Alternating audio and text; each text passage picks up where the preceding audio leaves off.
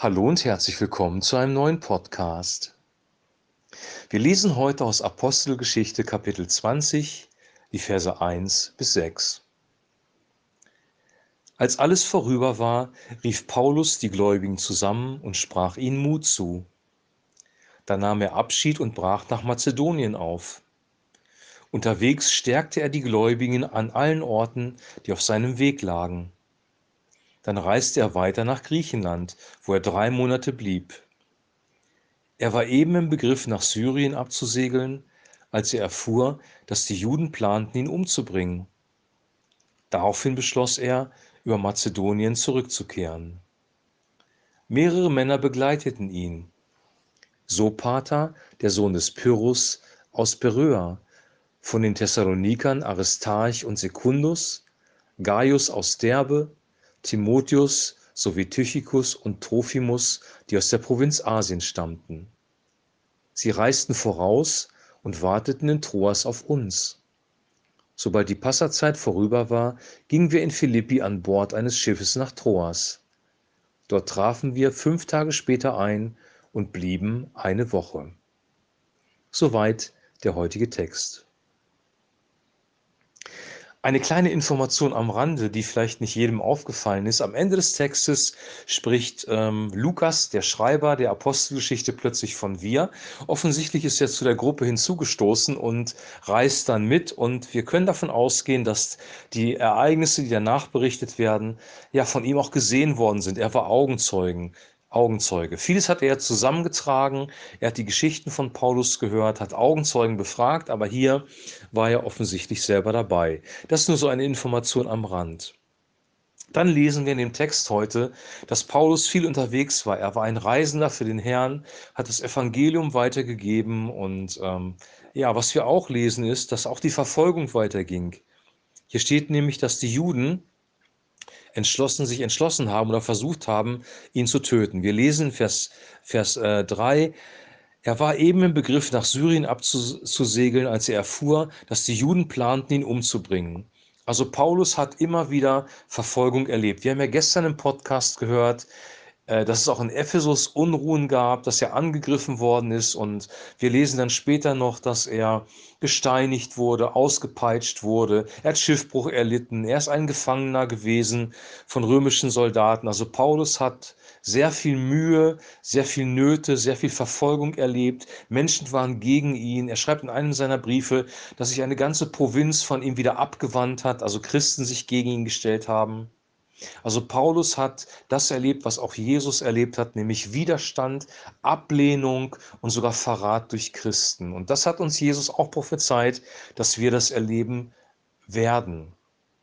Ist das eine gute Botschaft? Eigentlich ist es keine gute Botschaft. Und ähm, die Frage ist, wie ging Paulus damit um? Ich glaube, dass Paulus voll des Heiligen Geistes war, weil nur so konnte er die Wunder wirken und dass er die Freude und den Frieden in sich behalten hat, weil Friede und Freude sind ein Teil der Frucht des Heiligen Geistes. Auch Liebe für die Menschen kommen, äh, kommt durch den Heiligen Geist. Und hier steht etwas Erstaunliches, gleich am Anfang des heutigen Abschnittes.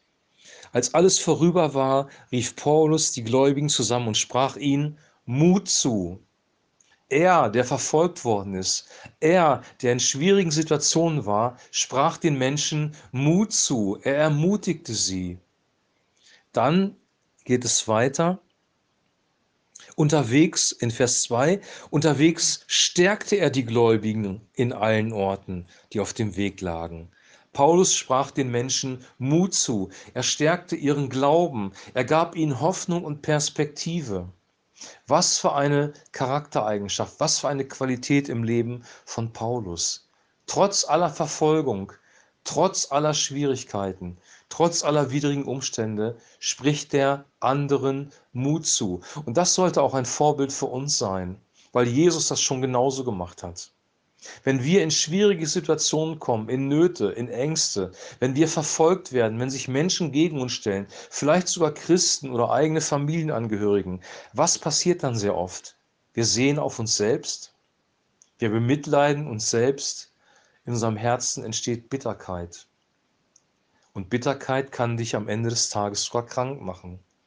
Was ist jetzt der bessere Weg? Der bessere Weg ist, auf Christus zu sehen, sich vom Heiligen Geist neue Liebe für die Menschen zu holen, neuen Frieden, neue Freude und dann in dieser Kraft zu agieren und Menschen um dich herum zu ermutigen.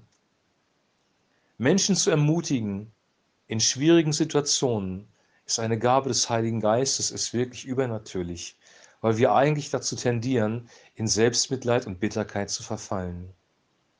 Du siehst hier, dass wir vielleicht sogar in schwierigen Situationen die Wahlmöglichkeit haben, weil wir eben Christen sind, weil uns der Heilige Geist zur Verfügung steht. Und ich möchte dich heute ermutigen, dir Hoffnung und Perspektive geben, dass du deine Schwierigkeiten, in denen du heute steckst, überwinden kannst, wenn der Heilige Geist neue Liebe für die Menschen, neuen Frieden und neue Freude in deinem Leben hervorbringt. Richte dich auf aus Christus. Richte dich aus auf Christus.